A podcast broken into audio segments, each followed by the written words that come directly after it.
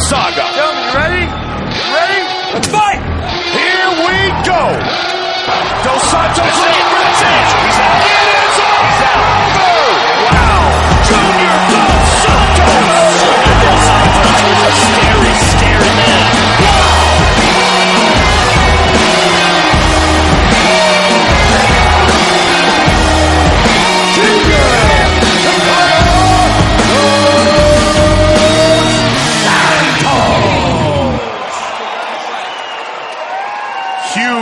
win for Junior. Here's, here's, MMA Adictos. MMA Adictos. Are you ready? MMA. ¿Podrá resistir los cinco rounds?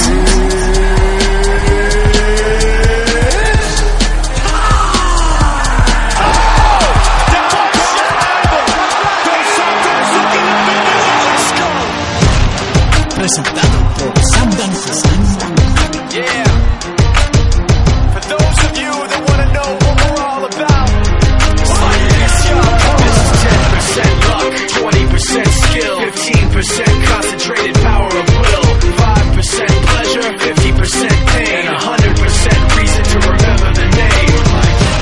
bienvenidos una vez más a MM Adictos, tu podcast de las MMA.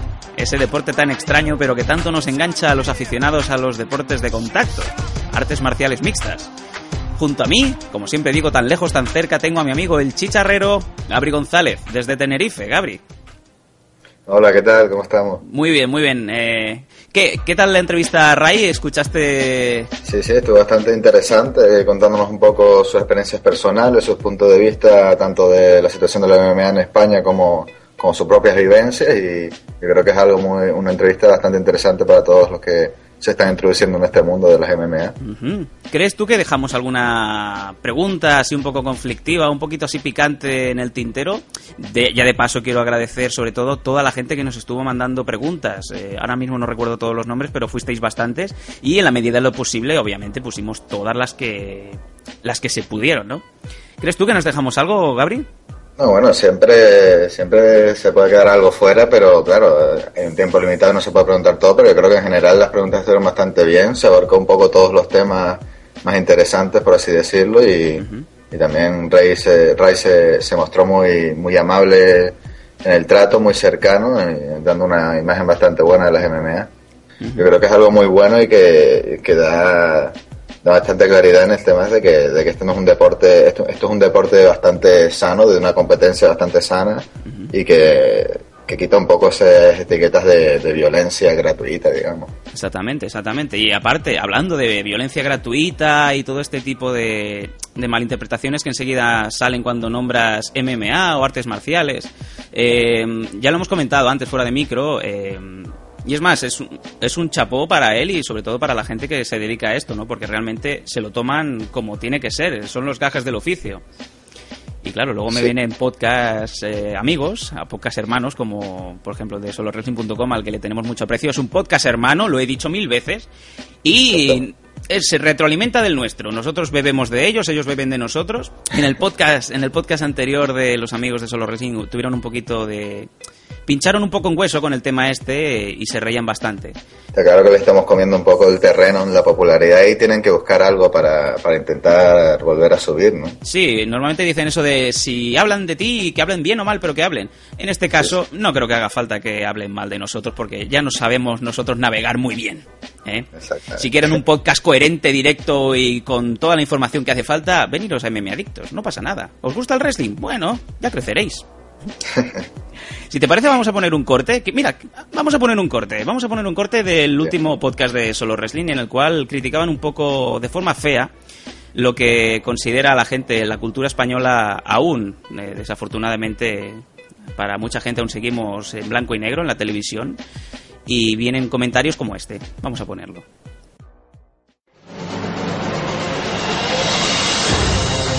o es friki o es niño.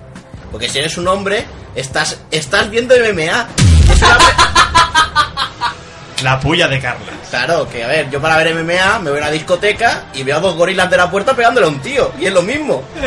Con dos neuronas en la cabeza. Y más No, barato. dos neuronas son los tíos que luchan. Porque ya hay que ser, con perdón, ¿eh? con todo el respeto a los que les gusta la MMA. Pero hay que ser gilipollas para encerrarte a ver a dos mamporreros de 120 kilos que no tienen ni dos neuronas pegándose de hostias hasta que uno queda cao. Bueno, para bueno. eso me voy a una discoteca. Hay que respetar igual que nos respetan nosotros. Claro. Dos tíos que se pegan y no se pegan. Pero hay que ser gilipollas, pero hay que ser gilipollas. Porque si eres un hombre, estás viendo MMA.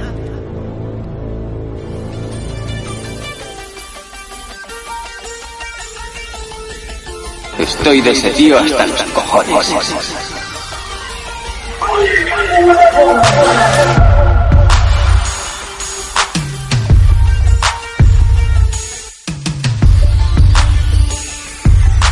Y bueno, este ha sido el audio. Habla por sí solo, no pensamos decir nada más. ¿Verdad, amigo Gabri?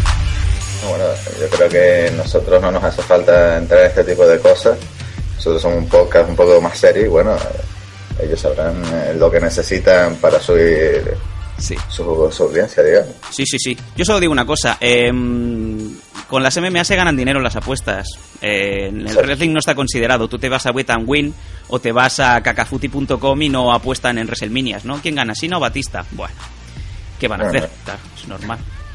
Bueno, resumiendo, fuera bromas, el MMA es un deporte que está creciendo, es un deporte que tiene mucho respeto y el cual tiene toda mi admiración y por ello, y es por esto que estamos haciendo un podcast no solo para España, sino para todos los países eh, latinoamericanos de habla hispana que quieren saber información de MMA y que para ellos es lo mismo eh, estar en México, estar en Estados Unidos, estar en España.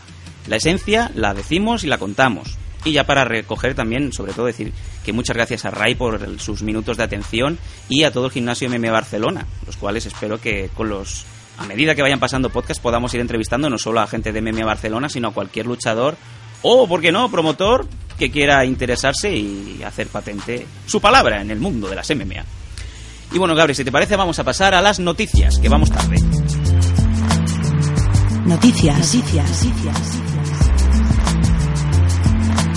Is there something wrong with your ear? Y bueno, vamos a ponernos serios por un momento. Hemos recibido justamente hoy una noticia que nos ha alarmado bastante. No era el tema principal del podcast de hoy, pero debido a, a la gravedad de la noticia queremos exponerla. Tiago Alves, Gabri, ¿qué ha pasado? Bueno, pues parece ser que Thiago Alves se ha caído de su combate con John Fitch. Parece que le estaban haciendo un, un escáner cerebral y se le han detectado una anomalía en una arteria del cerebro. Eh, no tenemos de momento más información más exhaustiva sobre qué puede significar para su carrera, incluso para su, su vida personal. Pero bueno, eh, está claro que es algo bastante preocupante, es un tema serio y esperemos que, que todo le salga bien al bueno de Thiago Alves. La noticia ha saltado a primera, de la, a primera hora de la mañana. Lo que pasa es que la fuente no es muy fiable, es la famosa página de paparazzis TMZ, la cual ya ha tenido alguna que otra cagadita, ¿no? Como cuando se te mueren luchadores como Kimo. Pero en fin. Eh, la cual, pues, ninguno de los campos de entrenamiento, ni los de Fish, ni los de Alves, ni mucho menos White, eh, ha confirmado explícitamente que hay un problema real. De hecho, White ha comentado a la página TMZ que va a mandar a Alves urgentemente a un especialista para que le hagan una evaluación real, ya que esto ha salido de las típicas, de los típicos chequeos que se presentan a todos los luchadores justo antes de, de empezar a luchar. Sí, sí. Eh, bueno, está claro que, que algún problema tiene que haber porque el combate está cancelado. Eh, lo que quizás sí que la información sea un poco exagerada, no sea co- completamente cierta, pero bueno, eh, está claro que algo grave tiene que haber sucedido para haber tenido que cancelar el combate y Bueno, pues eh, hasta aquí podemos leer, no tenemos muchas más noticias. Esto es casi ah, noticia rollo teletipo. Eh, no tenemos mucha más información, sino obviamente os la daríamos. Desde MMA Adictos eh, no podemos decir otra cosa que eh, Tiago Alves, sé que estás pasando por unos momentos chungos, eh, todo nuestro apoyo y nuestro cariño y que no sea nada, que por Dios que se equivoquen, que los médicos se equivocan mil veces. Si yo hablara. La siguiente noticia me ha llamado mucho la atención. Alemania, ese país tan abierto de Europa, el de las mujeres de, de sobaco peludo pero rubio, ha baneado UFC de la televisión nacional. ¿Qué ha pasado, Gabri? Bueno, parece ser que, que en Alemania han considerado que la UFC ofreció una programación que incitaba la violencia, de- tanto los shows de UFC normales como los programas como el Ultimate Fighter y demás, eh, y por lo tanto han, han decidido prohibirlas y, bueno, un poco sorprendente, sobre todo después de, de- de que hace tan poco fue el primer evento, digamos, en, en zona europea fuera de, de Gran Bretaña. Irlanda. El primer evento de UFC fue en, en la propia Alemania. Sí, creo UFC que nos ha 99. sorprendido, correcto, nos ha sorprendido un poco a todos eh, esta decisión y bueno, es un pasito atrás para la expansión de la MMA en Europa y vamos a ver si, si esto es definitivo, si se puede arreglar de alguna otra manera y, y qué, qué decisiones toma UFC en el futuro. Yo creo que antes o después lo acabarán arreglando, más que nada porque esto precisamente le pasó tiempo atrás al wrestling, le pasó a WWE, también se lo cepillaron de la televisión de Alemania, pero bueno, recurrieron y, y incluso llegaron a, a poner una demanda, ¿no? Demandas de estas públicas, de que te lo meto por lo civil y por lo criminal, como solemos decir aquí, y consiguieron revocarlo. De hecho, eh, el contrato que tenía UFC con la DSF, que es el canal, digamos, es como el teledeporte de, de España, tenía más de 500 horas de programación para los próximos tres años. O sea que no estábamos hablando de, un cacafuti de, de- contrato. Era una cosa muy gorda. Y bueno, como tú bien has comentado, más aún habiendo introducido un evento en vivo en, en Alemania con un rotundo éxito. Aún así, los niños no estaban permitidos, pero bueno. Sí, bueno, de todas maneras yo creo que Dana White tiene mucha experiencia en esto de, de lidiar con, con los medios, con las prohibiciones. En Estados Unidos ha hecho un gran trabajo, casi legalizándolo casi ya en todo el país. Y yo creo que poco a poco intentará ir solucionando este tema tanto en Alemania como en el resto del mundo. Que el problema sobre todo estaba en, en el golpear a un rival derribado, que parece ser que según la ley alemana es algo ilegal. Correcto. Y bueno, a partir de ahí ha venido todo, todo esto y bueno, bueno, yo creo que Dana White quizás le interesa mucho esa expansión europea y hará todo lo posible por, por llegar a una conclusión que es beneficiosa para UFC y para todos los aficionados de las MMA. Tú imagínate, Gabri, ahora que empezamos a tener negociaciones en España y sale esto. ¿Qué hacemos? Claro. Eh, ya nos sale aquí la, la- la nueva ley SINDE, pero en vez de descargar, mm, de que no te puedes acercar a, una- a un hombre a más de 50 centímetros, porque si no es agresión. O sea, Sí, bueno, te, te sale la, la ley Mercedes Milán, ¿no? Exacta. Uy, uy, mejor no hablo. mejor no hablo, pero bueno, eh, visto lo visto, tal y como está Mercedes Milá últimamente, eh, y esto también es un mensaje a Mercedes Milá, yo sé que te va a llegar. No puedes pedir cosas serias cuando haces lo que haces, ¿no? No sé lo que es personaje y lo que ya es persona, pero bueno. No, no, eh, tenemos aquí un deporte de las MMA que sabemos que todo lo que vemos es completamente real, al 100%, Sí. que es algo que no podría decir ahí. Supondremos que esta decisión de banear el UFC, de hecho, la- lo- todo lo que es MMA en la televisión nacional alemana, se ha revocado en breve. Yo creo que será revocado, porque una cosa tan grande no, no, no tiene sentido que sea, y menos en Europa, ¿no? Por Dios. Sí, bueno, son leyes que quizás necesitan una especificación para casos concretos como este. Yo creo que esa- el espíritu de esa ley no tiene nada que ver con, con el deporte de las MMA. Bueno, veremos a ver qué pasa con eh, UFC en Alemania. Habrá que ir allí a poner pancartas, a quemar contenedores. Llama a Rubén González, que él se va para allá.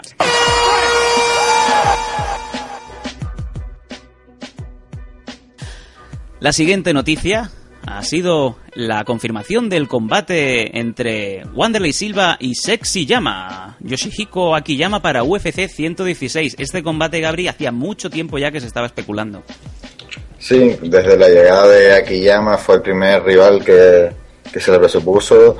Eh, primero incluso se esperaba que se disputara este combate antes que el Silva Bisping en, en un primer momento. Sí. Y finalmente se ha confirmado para UFC 116. También se rumoreó que podía haber un, un Fight Night encabezado por este combate para contraprogramar a Strikeforce. Sí, es correcto. Y al final, al final parece que se confirmó para UFC 16, eh, que es en julio en Las Vegas, y vamos a ver el, el, esper- el esperado debut de Akiyama contra todo un clásico como Wanderlei Silva, seguro que nos va a dar un gran espectáculo.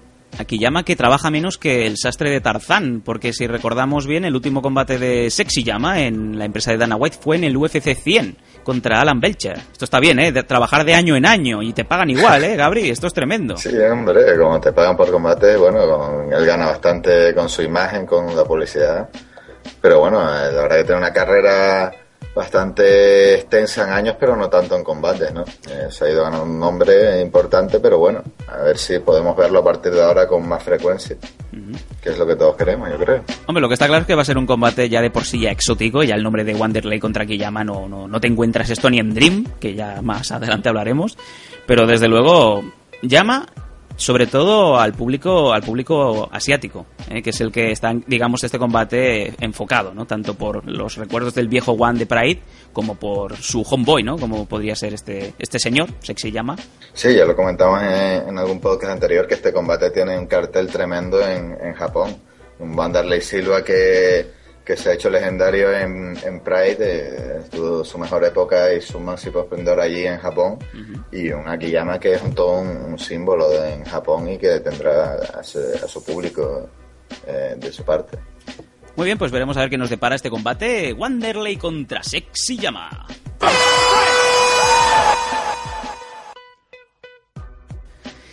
La siguiente noticia, si es que se puede llamar noticia, es que aún nadie sabe qué pasa con Chuck Liddell en UFC 115.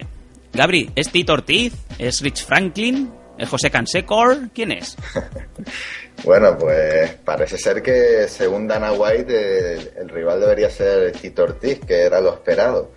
El problema parece ser que surge a partir de las grabaciones del Ultimate Fighter 11. Sabemos que los entrenadores iban a ser Chuck Liddell y, y Tito Ortiz y que eso depararía como sorpresa tradicional en, un combate entre ellos. Sí. Y parece ser que ha habido algún problema durante la temporada del Ultimate Fighter que ya está grabado aunque no emitido. ¿Vas a tirar un ¿Hay algún- spoiler? ¿Tenemos que poner el warning de spoiler? Pongamos el warning, aunque yo no lo sé, no sé qué ha pasado, pero sé que ha habido un problema, vamos. Bueno, pues si es Eh, una y especie bueno. de medio warning, vamos a poner el chorri warning de spoiler. Spoiler, spoiler. MMA Adictos. Spoiler, spoiler. Venga. Bueno, parece que ha habido algún problema en esta temporada y ha tenido con Chuck con Tito Ortiz, perdón, Sí. y ha tenido que, que entrar a Rick Franklin, no sé, no se sabe muy bien, no ha salido a la luz de qué manera, y por eso ha saltado los rumores de que, de eso, de que Franklin iba a ser el rival de, de Chuck Liddell, pero según Dana White, eh, Ortiz se enfrentará a Liddell y Franklin a Couture. Vamos a ver qué pasa, si no es una maniobra de distracción para, para también para evitar esos spoilers de Dana White o, qué acaba la cosa. Yo recuerdo a, a Juan Diego Castillo, que es el otro colabor- colaborador que tenemos en MM Adictos, que decía que no puede, no puede ver a Tito. No puede ver a Tito Ortiz porque le produce un rechazo tremendo, tanto no solo como luchador, sino como, como personaje, ¿no? Y con cosas como esta, yo también. A ver, yo soy muy, muy pro de, de- de los luchadores que son muy mediáticos, muy carismáticos, tipo Tito Ortiz, ¿vale? Pero cuando pasan estas cosas, realmente dices, ¿este tío se lo toma en serio? ¿Aquí a qué ha venido? ¿A ganar cuatro, cuatro fajardos de, de 500 napos y irse tranquilamente o qué? Y aquí el único perjudicado es Lidl, vamos, porque es el hombre que está, fíjate tú, si está el hombre ya nervioso que está entrenando en pelotas, ¿no?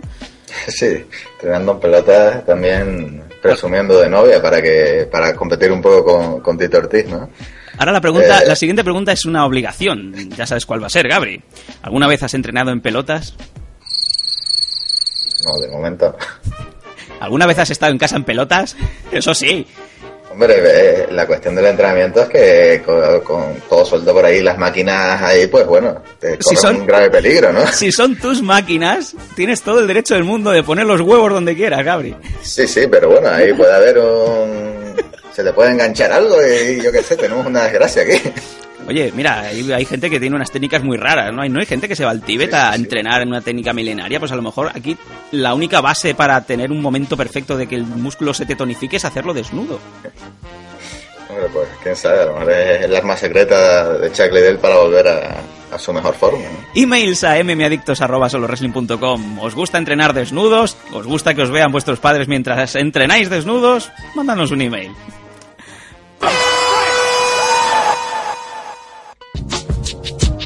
Y la última noticia de esta semana es... eh, está hablando de contratos. Más concretamente, el señor Rampage Jackson, el que una vez fue actor y anteriormente fue combatiente de, de, Pride de UFC, ha firmado un contrato de seis combates. Gabri. Sí, un contrato era muy esperado que firmara Quinton Jackson. Quizás sorprende un poco esos seis combates, que son muchos, y más después de, más después de sus últimas actuaciones, tanto fuera como dentro del octagón. Eh, eh, viene de, de perder ese campeonato contra, contra Griffin y después ha caído un poco su nivel eh, del espectáculo que dio en, en el Ultimate Fighter, bastante también Deplorable. por debajo, sí, deplorable y, y bueno, después dejó tirado a, a- Dana White en ese combate tan esperado con Rashad Evans, que finalmente se, se producirá, pero dejó ahí un poco en la estacada al amigo White y yo creo que que es sorprendente que ahora tenga seis combates más garantizados en UFC. Eh, Bueno, ga- garantizados entre comillas. Rampage en la línea Tito Ortiz total de mm, me suda todo por aquí abajo. Y es más, y, eh, Rashada Evans y el, el campus de Rashada Evans se ríe mucho de, de Rampage diciendo que, que el que quiera apostar por Rampage que sepa que lo va a perder porque es que está gorderas total, está fuera de forma. O sea, está como un West Sims re- venido a menos para que la gente se, haga una idea. Todo lo que ha venido a ser eh, la parnafernalia que lleva desde septiembre-octubre, desde que fichó, digamos, para hacer el, remake del equipo A, le ha pasado factura. Ahora quiere volver porque se supone que todo ese ese brillo, ese halo de, de- Hollywood, de momento se ha desvanecido hasta que vete tú a saber si lo vuelven a fichar y quiere seguir haciendo lo que estaba haciendo antes. Pero los aficionados del MMA no son tontos, Gabri. Sí, bueno, eh, además, además se le nota en la actitud que tiene que, que pasa mucho del tema, que, no, que tiene interés en pelear, pero no en prepararse como, como es debido para un combate de MMA de, de- de- al más alto nivel. Es normal, yo creo, un poco que, que el campeón de Razan Edebas, que además es conocido bastante por no cortarse en criticar a sus rivales y en reírse de sus rivales, pues tenga esta actitud hacia él, que realmente es la que se está ganando y bueno, mucho se tiene que preparar porque Evans no es un rival fácil para nada. Para nada. Bueno, de hecho tenemos alguna que otra pregunta que nos ha mandado algún que otro oyente, como por ejemplo David Acosta, que ya es un viejo amigo, tanto del foro de Solo Wrestling como de nuestra nuestro podcast de Meme Adictos, el cual no- ya nos preguntaba, de hecho, si sabíamos cuál era la situación de Rampage, ¿no? Ahora con la, con la, la firma de seis combates queda todo bastante liquidado, ya que él dice que había escuchado bastantes cosas co- contradictorias, ¿no? Como que iba a acabar las tres peleas que le quedaban en contrato para luego dejar UFC, o estaba presionando para que Dana le ofreciera más pasta. Y bueno, obviamente pregunta si algún día volverá a tener el nivel del Rampage de Pride que noqueaba a los rivales mediante slams cuando intentaban hacerle triángulos. Obviamente, ya te digo yo que no, no, no. No, y mucho menos con la actitud que está teniendo. Eh, ni- Ni va a serlo, pero es que ni tiene ganas, yo creo, de serlo. No, no. Y con esto ya hemos dado por sentadas las noticias de este octavo podcast de Meme Adictos. Vamos a hacer una pequeñita pausa y vamos a volver para hacer un pequeño resumen del UFC que tuvimos el gusto y el privilegio de ver este pasado domingo en Versus, el combate principal que era Brandon Vera, tres huesos menos en, el- en la cara, contra John Bon Jones. Ahora volvemos. ¿Te gusta el wrestling, pressing catch o lucha libre? ¿Eres un auténtico fan? ¿O un fanboy? ¿Quieres pasártelo bien? Ya puedes descargarte el mejor podcast de habla hispana desde solowrestling.com. Y iTunes. No hay mejor afición que solowrestling.com. Con Pedro y Sebastián, mucho wrestling nos dará. Busca en las redes sociales las palabras clave solowrestling.com live o casi. Y disfruta de nuestros más de 50 podcasts. Bienvenidos amigos al podcast número 69 de Enter. La radio del podcasting español es Podcastellano. Radio Podcastellano. Castellano. Radio de podcast. Touch him up. Good luck. ¿Quieres suscribirnos? ¿Quieres ponerte en contacto con nosotros? ¿Quieres criticarnos? Queremos muchas preguntas, preguntarnos chorradas también, da igual. Pues sabes que tienes una dirección de correo abierta a tu disposición.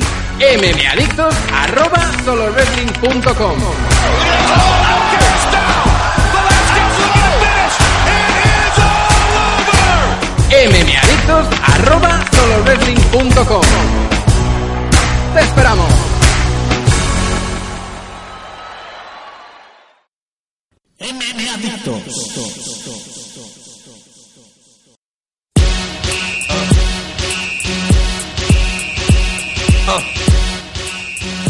Y ya después de esas publicidades tan bonitas que nos salen gratis porque no pagan, volvemos aquí y de paso vamos a hacer un repaso al UFC On Versus que tuvo lugar el pasado domingo y tuvo dos combates que sobresalieron por encima del resto, los cuales han catapultado a los prospect, ¿no? Que ya sabíamos que iban a tirar para arriba, como son Junior Dos Santos y sobre todo John Bon Jones. Gabri, ¿qué tal? ¿Qué, qué sensación, qué pozo te ha dejado este, este café de, de UFC On Versus?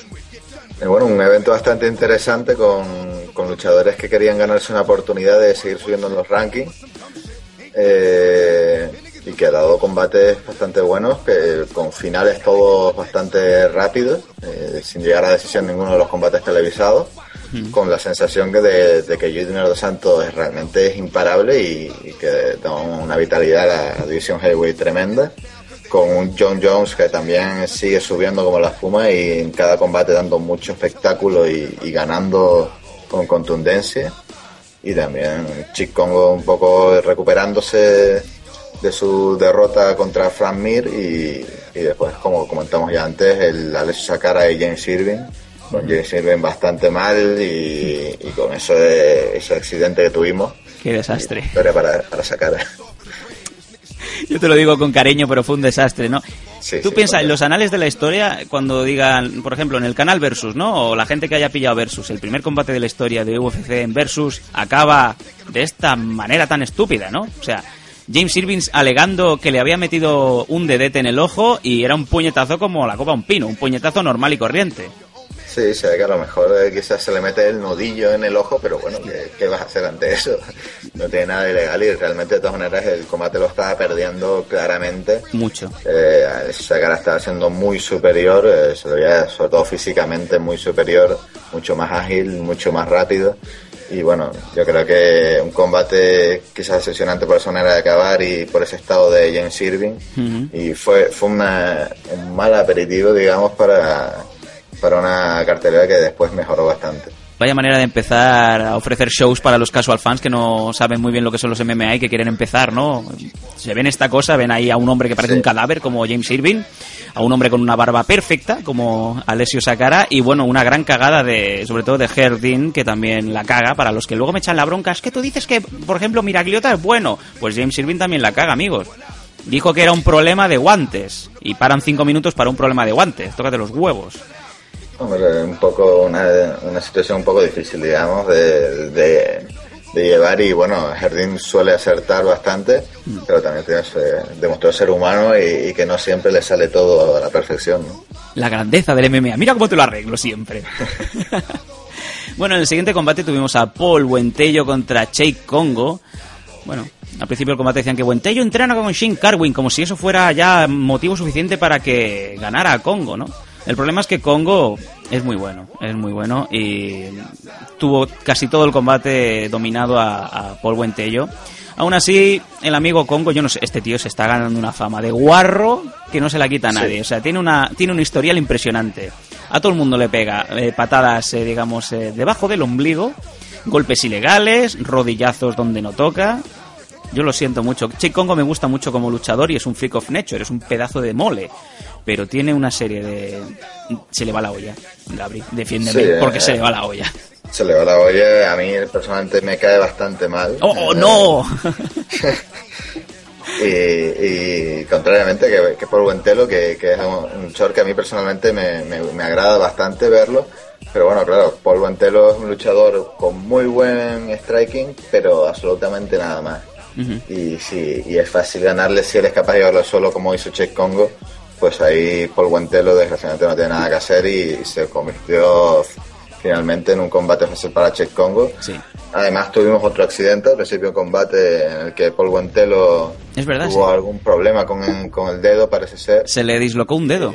Sí, correcto. Y bueno, si, si tenemos un luchador que su única base es el striking y encima se le disloca un dedo nada más empezar el combate, pues, ¿qué vas a hacer, no? También he oído por ahí que me habían, me habían comentado que el combate oficialmente lo podían haber parado ahí. Porque ya no estaba este luchador disponible para seguir. No es un corte de sangre, no es eh, una cosa... El tío no puede seguir, tiene que acabar este combate. Y sin embargo tuvieron otra cagada, entre comillas, haciendo una parada para que entrara el médico, le pusiera el dedo en su sitio o le hiciera Dios sabe lo que, lo que fue y a seguir peleando. O sea, hasta este momento decíamos, bueno, ¿qué está pasando, no? Sí, bueno, otro caso un poco complicado. De todas maneras, hay muchos luchadores que incluso se rompen una mano durante el combate y son capaces de acabarlo. Eh, el propio Guantelo insistió y pidió que se le dejara continuar, eh, lo cual eh, habla bastante bien de él. Pero bueno, un handicap bastante alto y, y finalmente ha acabado perdiendo el combate igualmente. En el siguiente combate ya viene aquí. Para mucha gente fue el main event real, ¿no? Porque era la, la explosión de Junior Dos Santos, que es el tío que realmente sí que ya está en el juego por el cinturón, el cual noqueó a Gaby Gonzaga. Totalmente. O sea, un puñetazo sobre otro. Yo creo que el- stand-up de Junior Dos Santos es el mejor de la Heavyweight Division. Y con esto te lo digo muy claro, ¿eh? No he visto ningún Heavyweight en esta división con esa potencia y con ese stand-up tan, tan poderoso y tan imbatible, ¿no? Alright, gentlemen, we've been over your instructions. I expect a clean fight. Obey my commands all times. Defend yourselves all times. Touch gloves, go back. Let's do this. Dos Santos. Gonzaga. Gentlemen, you ready? You ready? Let's fight! Here we go. And you can go deep. Dos Santos jumping on Gabriel Gonzaga. Gonzaga is hurt bad, Mike. Dos Santos That's looking it. for the That's finish. He's out. It is He's out. over. Wow. Junior Dos Santos. Junior Dos Santos is a scary, scary man. Wow. Sí, tenemos a, a Carwin por ahí, pero realmente Carwin eh, recibe bastante también, deja mucho, tiene mucho poder, pero deja mucho al aire también. Y Dos Santos, todo lo contrario, Dos Santos pega mucho, pega muy duro y además se defiende bien, casi no recibe ningún strike limpio. y, y, bueno, realmente queda verlo cómo se defiende en el suelo. Gonzaga fue capaz de llevarlo, pero no consiguió mantenerlo allí. Exacto. Y bueno, yo creo que ahora mismo la, es la gran duda que tenemos sobre Dos Santos. Yo creo que este combate ha sido un pasito más, eh, está teniendo que dar mucho, pero yo creo que ya se mete directamente en, una lucha para... Primera defensa para de título, ¿eh? Sí, o, primera- o seguramente yo creo que, que combatirá contra o Caín Velázquez o el perdedor del Carwin Mead. Sí, sí. Para, para, para si gana ese combate tener una oportunidad por el título. A ver, eh, amigos MMDictos, pensad que Gabriel Gonzaga, ahí donde está, es un campeón mundial de Jiu-Jitsu brasileño y no ha podido con él. Si pongamos en un ejemplo, si pongamos en un ejemplo Brock Lesnar no puede llevarlo al suelo, ¿qué pasaría? Gonzaga no ha podido. Ah, la magia y lo bonito del MMA. Realmente yo creo que, que a la hora de llevarlo al suelo, Brock Lesnar tiene más capacidad que Gonzaga de hacerlo. Eh, de todas maneras, eh, tú has dicho, es un, un cinturón negro en Brasil en Jiu-Jitsu. Eh, además tiene un muy buen striking. Y sí, y realmente le ha pasado por encima de Junior de Santos y, y la división heavyweight queda, vamos, hacía tiempo cuando ganó Brock Lesnar decíamos Brock Lesnar es imbatible, qué aburrimiento de división y ahora tenemos ahí a cuatro o cinco nombres que dices, ¿quién es el mejor de todos? Que todos están en una forma excepcional. Es tremendo. Desde la época. Bueno, hubo una época muy mala cuando estaba Tim Silvia defendiendo cinturón contra Andrei Sí. Arlovsky o viceversa, en las que daban ganas de, ya te digo, irse a ver wrestling. ¿eh? tranquilamente. Couture para, para un poco, después Couture desapareció y bueno, gracias a, a quizá un poco a Brock Lesnar a, a partir de ahí ha re- se ha subido un poco la división y Reino está en un momento de, de, de, de incertidumbre, de, expectativas eh, magnífico. Tendríamos que hacer una porra, a ver quién va a acabar el año como campeón. Esto estaría bien. Y en el último combate, Brandon Vera contra Bone Jones. El señor Jones es una máquina, eso está más que, más que dicho. Y masacró, directamente masacró a Brandon Vera con un, un codazo directo a la cara que le rompió, le rompió tres huesos orbitales de la cara a Brandon Vera. Yo creo que fue una de las peores derrotas de- del pobre filipino, ¿no? Brandon the Truth Vera. Johnny Bones Jones, two of the best at 205. Broomfield, Colorado, and here we go. Quick touch. Doing a good job defensively, though. Big ate a shot there. Oh, yeah, that hurt him. He's hurt. John Jones was hurt. hurt. Ferris hurt. John Jones. That's it. It is all over. Wow. John Jones defeats Brandon Vera. Wow. Vicious elbow. Whatever it is, it hurt Brandon Vera very, very badly. I, don't think I've ever seen him turn like that. You could hear it, Joe. Oh, man, the point of the elbow right in the eye socket.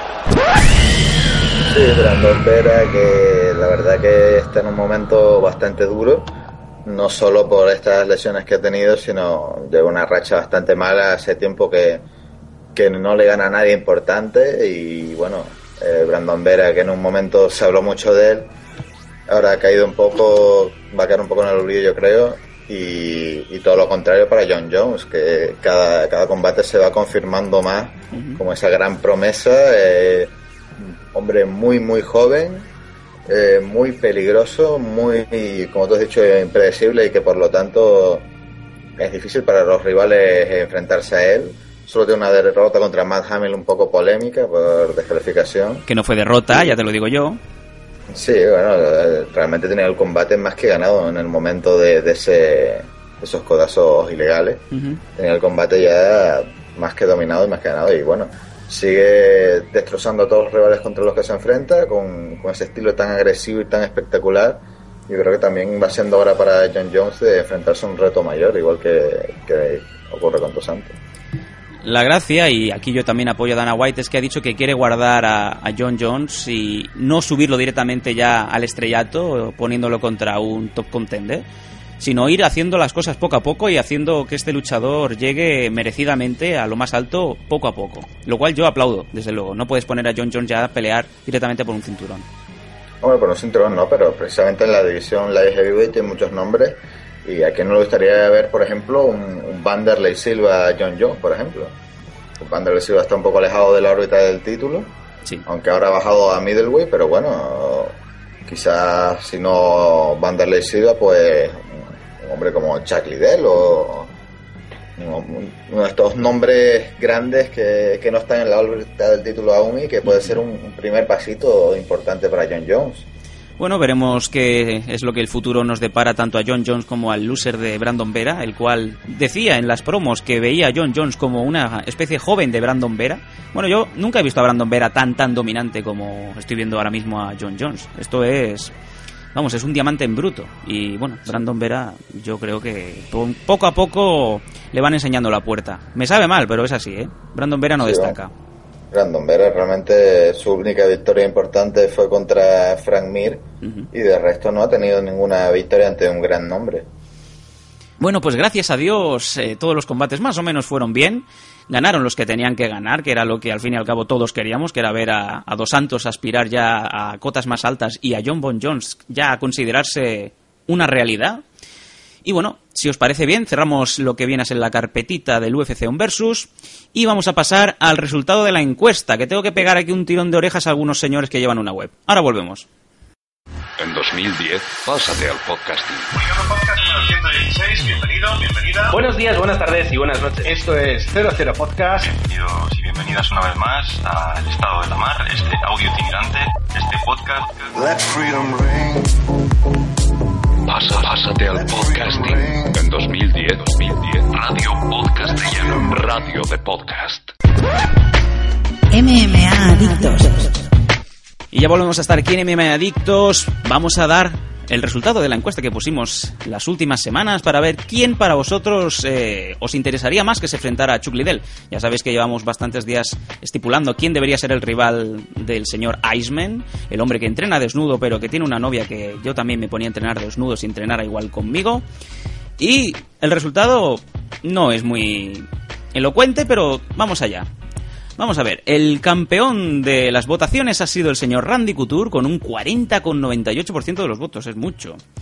Seguido de Kimbo Slice con un 22,9%. Kimbo Slice, ¿estáis en serio hablando? Y el tercero, Tito Ortiz con un 21,3%. Muy por abajo ya queda Rich Franklin con un 8,2% y James Tony con un 6,5%. La gente se preguntará quién es James Tony. Yo también. Gabri, ¿qué te parece? La gente quiere ver Couture Liddell otra vez. Otra vez, bueno. Otra vez. Realmente- ha dicho como con pena, ¿no? Otra vez. Sí, macho. sí. Yo realmente quiero ver a, a Liddell contra Ortiz.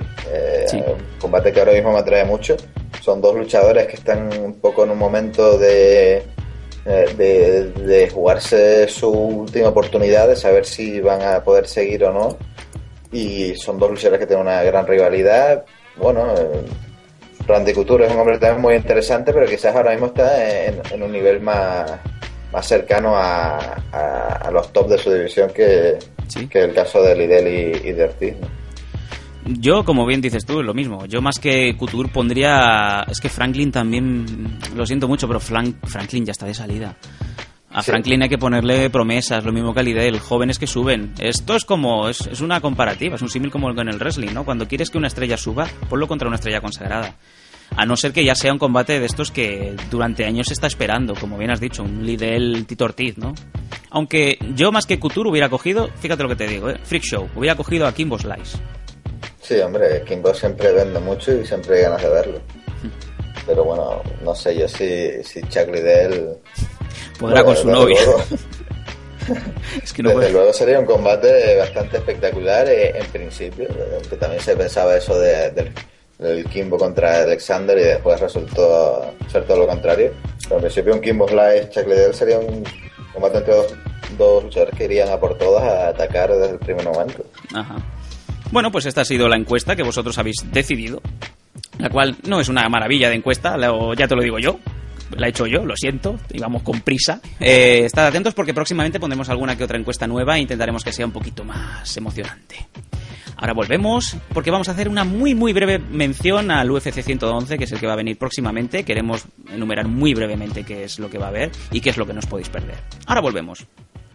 Losdanco.com Hola, yo soy Kevin Gómez una vez más. Kevin Gómez soy yo. Ay, es verdad. Todo. El humor que estabas esperando.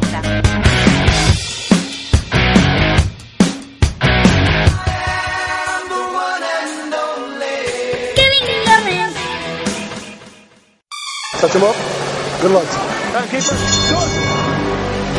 ¿Quieres suscribirnos? ¿Quieres ponerte en contacto con nosotros? ¿Quieres criticarnos?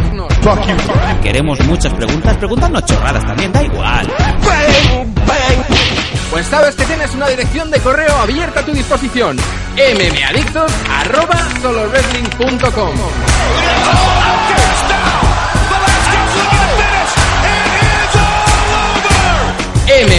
arroba solowrestling.com Te esperamos.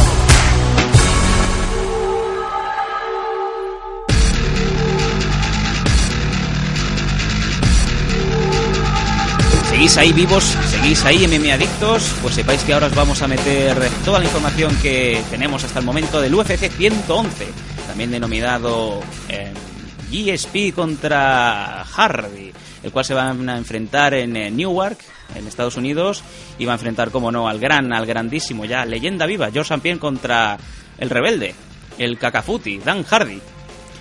Am, Gabri, ¿hay algo que decir? Yo sé que hay mucha gente que ama a Dan Hardy más que podríamos amar a la novia de Chuck Liddell. ¿Es normal? ¿Es, es posible que llegue a ganar? Eh, ¿Tú crees que con un entrenamiento con Matt Serra, estamos hablando de Matt Serra, puede llegar a ganar a George St. Pierre? En condiciones normales no. Eh, eh, tajantemente no. Eh, José Pierre está muy por encima. Es uno de los mejores luchadores ahora mismo del mundo, eh, peso por peso y pan por pan por pan, como suelen decir. Sí. Y, y bueno, Dan Hardy no, no es un mal luchador, es un buen luchador, pero creo que está bastante lejos del nivel de, de GSP. Quizás un combate de transición. A Dan Hardy se le ha dado mucho bombo, también por parte de UFC, él mismo se ha dado mucho bombo. Es bueno. Pero yo creo que, que San Pierre va a tener una victoria relativamente cómoda, a no ser que ocurra algo fuera de lo común. Es bueno Hardy en el sentido de que se, se vende muy bien. Yo es de los últimamente es de los que mejor veo que se venden, nada de, de bullshit como James Stone y gente así. Este sabe de lo que habla y sabe cómo pincha, porque a todos los que les ha ido pinchando, llámalo Marcus Davis, eh, Josh Koscheck, gente así, los ha, los ha llamado, vamos, los ha desquiciado totalmente. Y con George St. Pierre lo ha intentado, pero, ay amigo, George St. Pierre es de otro mundo. Con este no puede. Pierre tiene mucha cabeza, mucha cabeza. Sí, sí, sí, sí, sí. Bueno, mm, yo os lo digo todo. Creo que ya lo comentamos anteriormente. Las apuestas por este combate, vamos a ver, si te apuestas un euro o un dólar, te dan 15 céntimos si apuestas por George St. Pierre. En cambio, si pones que Hardy gana, te están dando 5 eurazos, vamos. O sea que más claro agua. Sí, favorito absoluto, San Pierre y, y es normal que gane. Bueno, en el combate siguiente, que para mí, os lo digo yo, Sam Danko, os dice que el combate oficial, yo para mí el combate que quiero ver, no es George St. Pierre contra Hardy, es Frank Mir contra Shane Carwin. No sé decir, a día de hoy, cada día me hago un mini lavado mental y pienso, ¿quién de estos dos debería ser el campeón? Espera, lo digo bien. ¿Quién de estos dos debería ganar este combate? Y no sé decir quién de los dos puede ser. O sea, Gabri, ¿tú sabrías decir dónde hay una ventaja? No, es que no hay.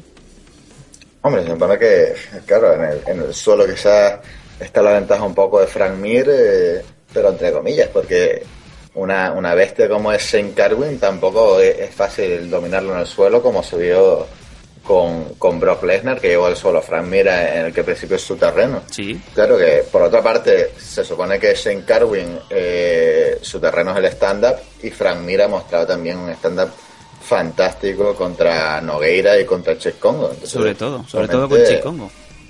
Llegan los dos en un momento de forma tremendo y, y es un combate muy, muy imprevisible y, y que yo creo que es muy, muy esperado y, y hay muchas ganas de verlo y, ver qué pasa. Muchísimo, muchísimo. Es uno de los combates que realmente hacen afición. Como muchos amigos en mi Medictos vais mandándonos emails diciendo esto es realmente, a partir de ahora es cuando ya viene lo gordo.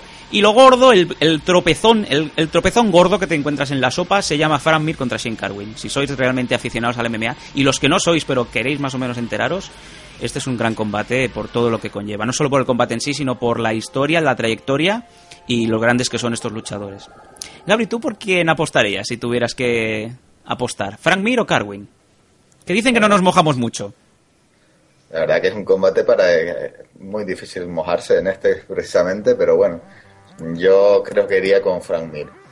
Más que nada porque Shane Carwin eh, quizás un poco le puede pesar eh, la inexperiencia y ese estilo tan agresivo que tiene que eh, dejando mucho al descubierto y, y si bien puede noquearte en cualquier momento, también puede recibir un, un golpe duro y, y- y nunca se ha visto en esa tesitura de, de tener un, un rival encima de él, como puede ser Fran Mir en el suelo, si, si Fran Mir acaba encima de, de Shane Carwin, eh, ahí puede tener un- una ventaja quizás decisiva. Shane Carwin, el hombre del XXXXL Globes, o sea, los guantes más grandes del mundo.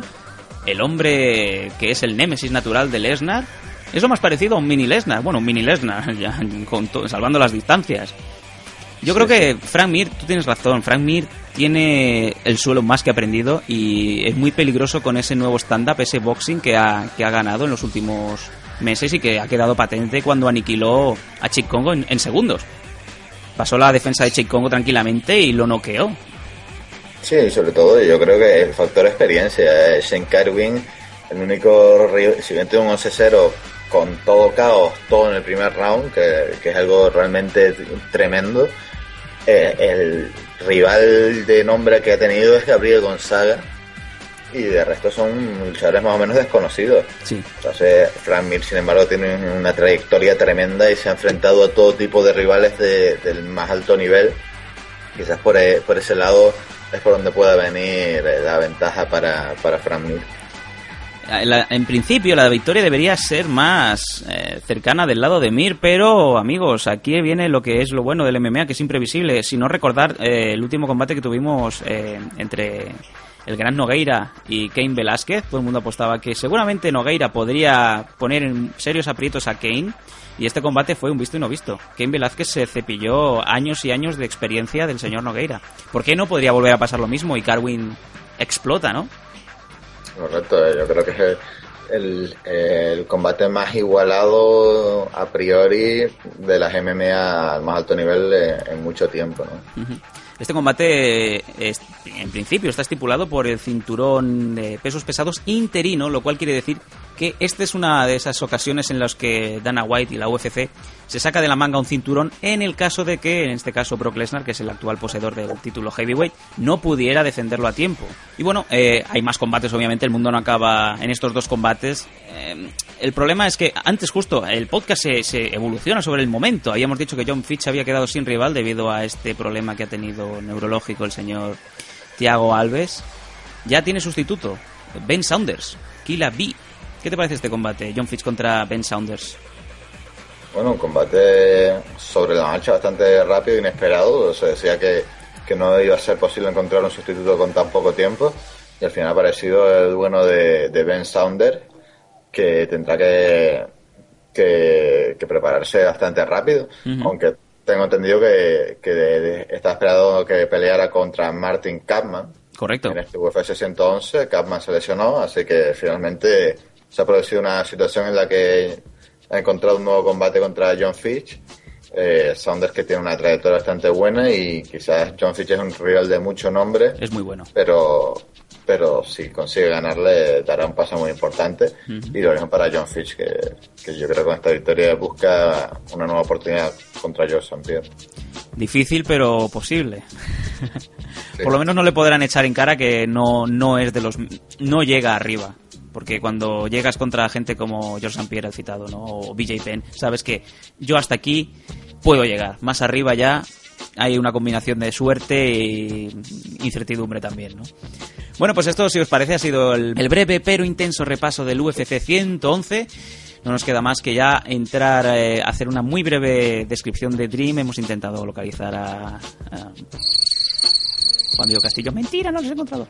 Pero no hemos podido localizarlo, por lo tanto, eh, mi amigo Gabri me va a hacer una muy breve descripción de qué fue Dream 13. Y justo después vamos a pasar rapidísimo a las preguntas y nos vamos de fiesta. Ahora volvemos. Dismantling the elite of the middleweight division, Jiu-Jitsu master Damian Maya will stop at nothing to fulfill his dream of becoming world champion. But first, he must untangle the deadly web of Anderson the Spider Silva. Also, Frankie the Answer Edgar takes on lightweight champ EJ Penn. And it's legend versus legend as Matt Hughes battles Enzo Gracie. The Ultimate Fighting Championship presents UFC 112 Invincible. Saturday, April 10th. Only on pay-per-view. Fuck you, Tito. Oh, how dare you? Ladies and gentlemen, we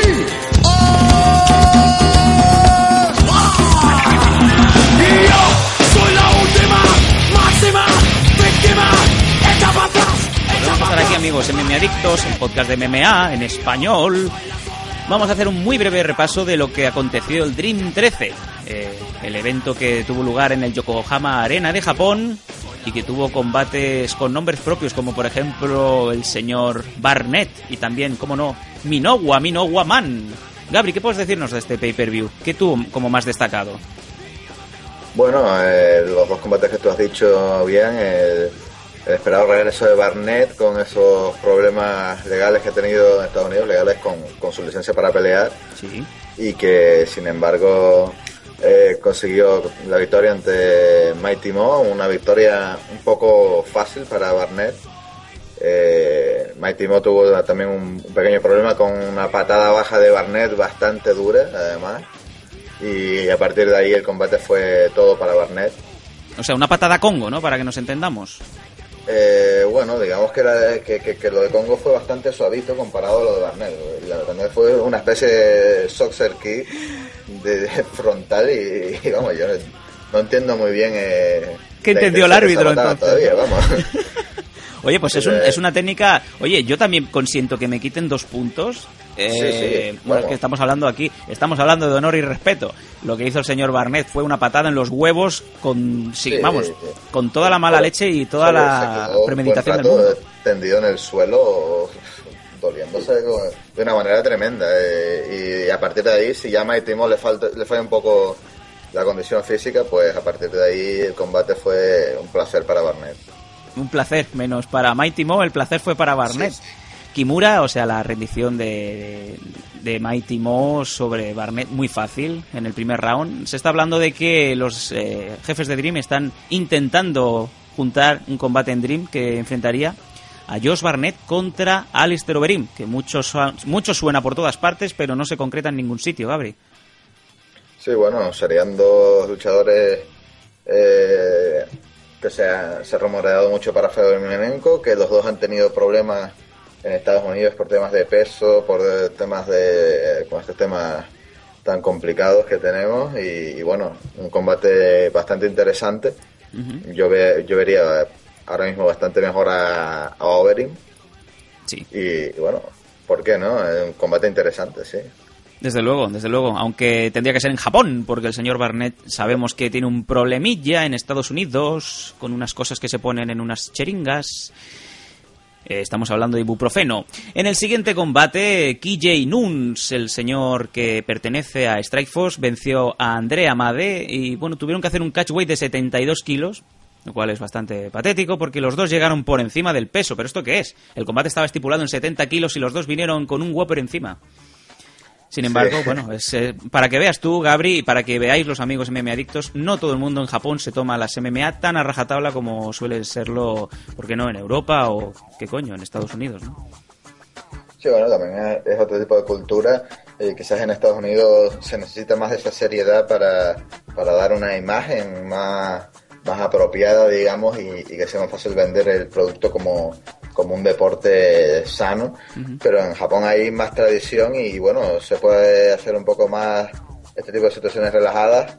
Y por qué no, pues si se sube un poco el peso, pues se sube y ya está, no pasa nada. Pero bueno, si se está estipulando, que se estipule leche, porque para eso hay unas normas y hay unas leyes, ¿no?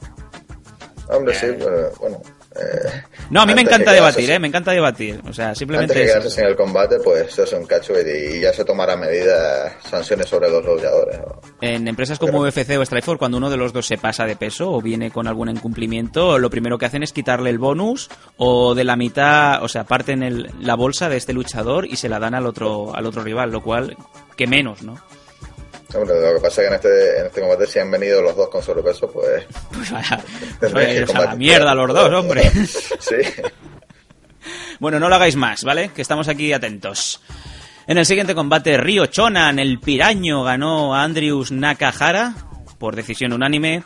Y el señor Cole Escobedo se cepilló a Yoshihiro Maeda con una mega patada a la cabeza en el primer round. Yoshihiro Sí, Maeda, que está ya de salida. Sí, Escobedo que tuvo un caos espectacular, hizo una leg kick eh, que dejó a Maeda muy tocado, Maeda casi se cae y cuando estaba cayéndose pues le llegó la sabatada a la cabeza tremenda de Escobedo para el knockout fantástico. Y bueno, en el Open Weight Bout, el señor Ikuhisha Minowa, el dios de las MMA para los que somos frikis. Ah, no, que yo soy un hombre.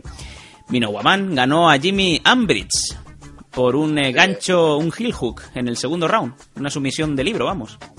Y te- por sumisión, una- un combate con bastante sabor a Pride, con esos open weight que, que tanto recordamos. Un Jimmy Ambres que tenía un físico bastante superior al de, al de Minowa, pero Minowa, como siempre, supo buscar eh, la manera de, de ganar el combate con esa rendición. En principio, eh, Jimmy Ambris había conseguido el mount, la posición de mount sobre Minowa. Sí. Minowa consiguió revertirla y a partir de ahí consiguió la, la sumisión sobre Ambris.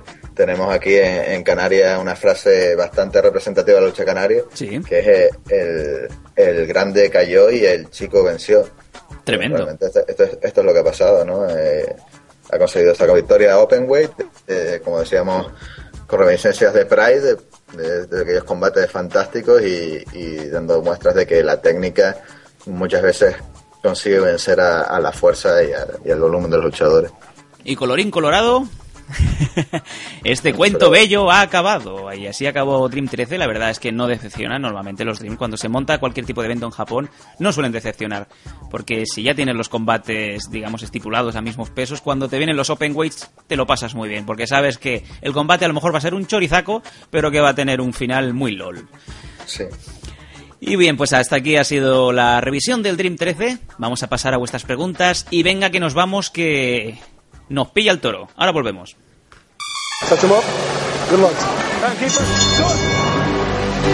¿Quieres suscribirnos? ¿Quieres ponerte en contacto con nosotros? ¿Quieres criticarnos? No. Queremos muchas preguntas. Preguntarnos chorradas también, da igual. Pues sabes que tienes una dirección de correo abierta a tu disposición. mmadiictos@solowrestling.com.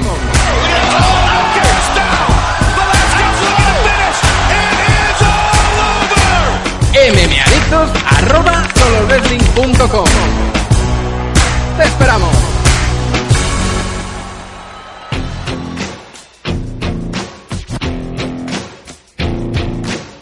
No need for intros, that's an insult.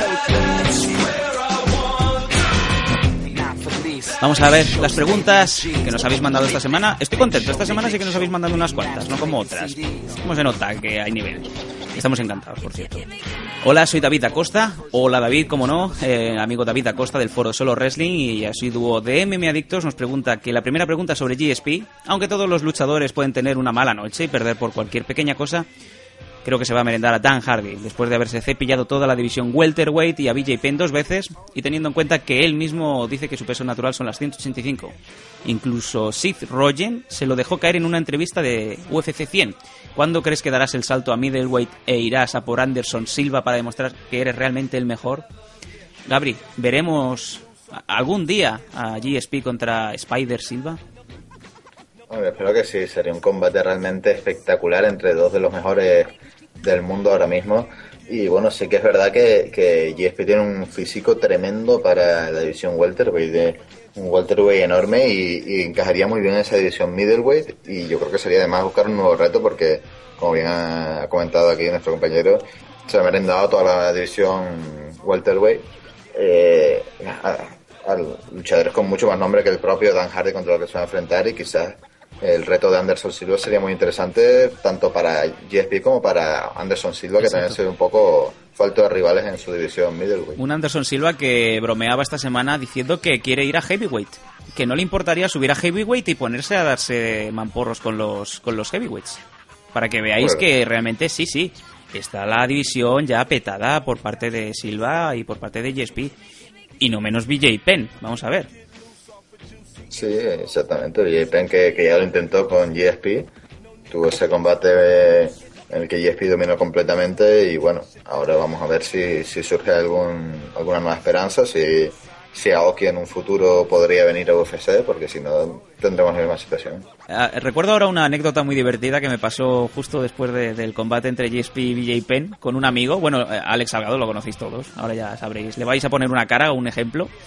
Eh, quedamos para comer, eh, esto fue hace un año creo, a principios en enero, y sabéis que saltó el tema de que por lo visto BJ Penn alegó que George St. Pierre se había untado con demasiada vaselina el cuerpo, y el cual BJ Penn se quejaba de que no podía agarrarlo ni podía hacer las transiciones. Pues en medio de un bar lleno de gente me comenta mi amigo Alex Salgado. Oye, Sam, ¿te has, ¿te has enterado esto? ¿Qué opinas del problema este que tienen con la vaselina George St. Pierre y BJ Penn? Porque lo intentaba coger por detrás y se le escurría todo el rato. Claro, ahí. Obviamente, el bar se gira. Y yo no puedo Sí. decir, es que soy un hombre porque me gusta el MMA. O sea, simplemente mira para abajo que la conversación cambie. Por eso te estoy diciendo, amigo Gabri, que el MMA le queda aún un poquito para llegar a España mm, full time, de hecho. Sí, bueno, a lo mejor con, con este tipo de conversaciones a alguien por ahí le interesa el tema, se pone a También. y lo acaba buscando, ¿no? Y- Ahí está, a lo mejor la gente te viene y dice... ¿Qué opinas de Renato Sobral? Y mientras te arrima el cacahuete, ¿no? Exacto. En fin. Todo sea por, por la expansión de la MMA. Todo sea por la expansión de lo que hay en los pantalones de los amigos del MMA. Bueno, eh, la pregunta siguiente de David Acosta se la hemos contestado, que es lo del contrato de Rampage.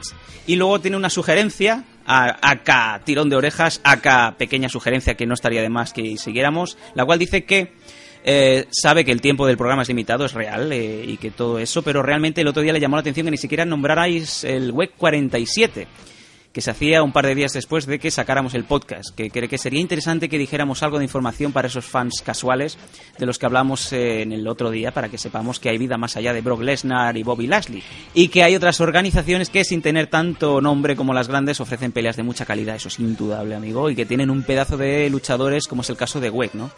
José Aldo, eh, Sí, Uriah. Faber, Charlie Valencia, eh, hay mil, mil y un luchadores buenísimos. Además, Bellator también nos comenta con los pedazos de torneos que organizan con gente como Di Álvarez o incluso Roger Roger, Huerta, que también no le hemos comentado. El amigo Roger Huerta ha fichado por Bellator, ¿no?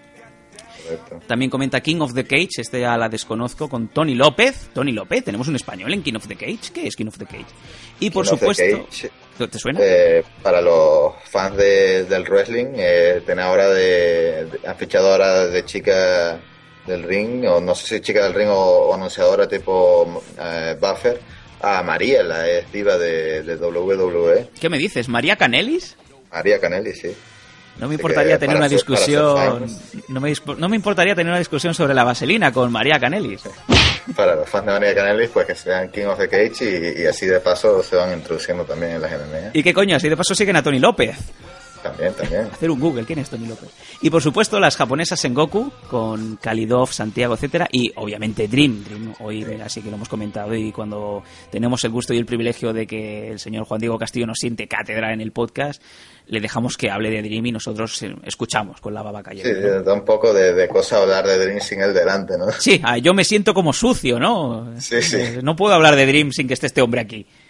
Luego, no te nos enfades, Juan, es que vamos muy mal de tiempo. Bueno, estas han sido las sugerencias y preguntas de David Acosta, muchas gracias. El siguiente email que tengo me ha hecho mucha ilusión, nos lo manda Gonzalo Landa y os, exp- os- y os explico por qué.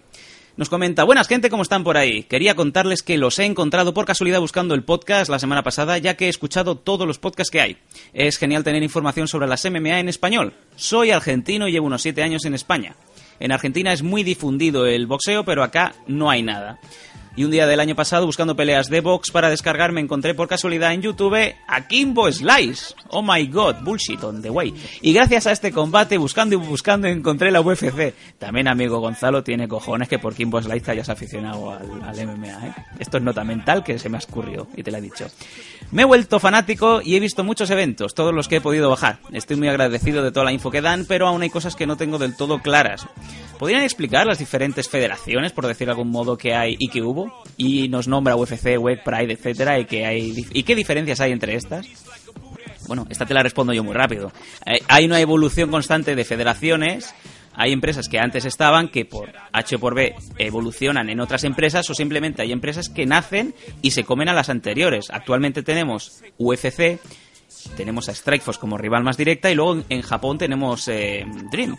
Sin embargo, también hay otras divisiones, eh, si, podemos llamarlo divisiones, ¿no? que son los más pequeñitos que están en la WEC. Y también tenemos, como bien hemos comentado previamente, Bellator, Sengoku, King of the Cage, que ahora yo he conocido y no sé si me dejo alguna, amigo Gabri. No, bueno, siempre hay por ahí muchas federaciones pequeñas, pero las más representativas, digamos, son las que, las que has nombrado. Y ¿por qué no? En España tenemos un montón de eventos. Teníamos que haber cogido un poquito más de tiempo y hubiéramos anunciado el Fight for Life que se anuncia y que se prepara para este fin de semana en Barcelona, el cual va a tener una pinta muy buena. Pero bueno, muchas gracias y saludos para todos. Saludos sobre todo para ti, amigo Gonzalo, y que sigas escuchándonos. Y me- la medida de lo posible iremos dando un montón también de, de MMA Basic. Ya, como no sé si Gaby, tú ya lo también lo has escuchado, eh, de- en, la- en el podcast anterior debutó el amigo Salva Hernández de- desde Madrid, que su función es un poco introducirnos a la par que él también, digamos, se va introduciendo en el tema, el MMA para todo el mundo, ¿no? Que llegue a todos los sitios, que sepa la base del MMA, qué tipo de normas hay, situaciones que se suceden, etcétera, etcétera, ¿no? Pues bueno, muchas gracias Gonzalo. Y luego la última pregunta no es una pregunta en sí, nos la manda el amigo Jordi Telle. Jordi, te voy a meter de verdad en nómina. Eres brutal, nos mandas unos reports buenísimos. Eh, yo estoy, estoy por colgarlo, subtitularlo a la, a la par que van eh, poniendo los eventos porque nos eh, desglosa desde los catch weights, nos desglosa desde los weights, etcétera, etcétera. El viernes, cómo están los combates, cómo se suben a la pesa, cómo está todo. Y luego los combates, uno por uno. Obviamente por tiempo no podemos decirlo, pero muchas gracias. Eh, eso sí, yo te digo la nota que tú has dado. El amigo Jordi Tellez, Infernalico, ha dado un 8 sobre 10 al UFC On Versus. Muchas gracias. Bueno, Y que se hasta... anime a, a enviarlo por audio. Sí, por favor, mandadnos audio. Solo recibimos un audio en el segundo programa. ¿Qué ha pasado? ¿Qué tenéis vergüenza? Oye, más vergüenza que yo, mira qué vergüenza tengo, que me pongo a hablar aquí todos los días. Bueno, Sí, no, Gabri, a que, a que somos vergonzosos. ya, ya te digo, pero bueno, que se anime la gente que, que se agradece mucho. Ah, sí, exactamente. Vosotros hacéis el programa, os lo decimos mil veces. Si nos ponéis un audio, preguntadnos lo que queráis, eh, mm, comentadnos qué os ha parecido según qué información que hemos dado, qué os parece la información que está pasando, no sé, qué, opi- qué opináis del UFC 111, lo que ha pasado en el Versus, etcétera, etcétera. Todo lo ponemos, no tenemos ningún tipo de distinción. La importancia es que eso, hablamos de MMA y nos lo pasamos bien. ¿De acuerdo? Bueno, pues hasta aquí han habido las preguntas que han habido, no han habido más, muchas gracias. Seguimos animando a la gente que mande todo lo que quiera a mmadictos.com. Y bueno, ya dando la salida de forma oficial, amigo Gabri, mil gracias una vez más. Aquí te tengo, como siempre digo, tan lejos, tan cerca. Me haces de escudero fantástico y el podcast no sería lo mismo sin ti, obviamente. Tus apreciaciones y tus opiniones están por las nubes. Hombre, es todo un placer tener esta oportunidad y, y bueno, saludos a todos.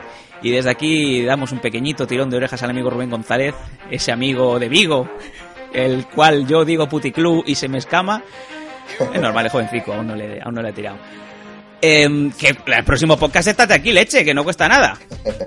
Y bueno, a todos los amigos de MMA Adictos, seguid en sintonía, estamos aquí para lo que queráis. Seguid eh, sintiendo MMA, seguid respirando MMA. Nosotros volvemos en como mucho dos semanitas. Hasta siempre, amigos. Y MMA Adictos, tu podcast de las MMA en español.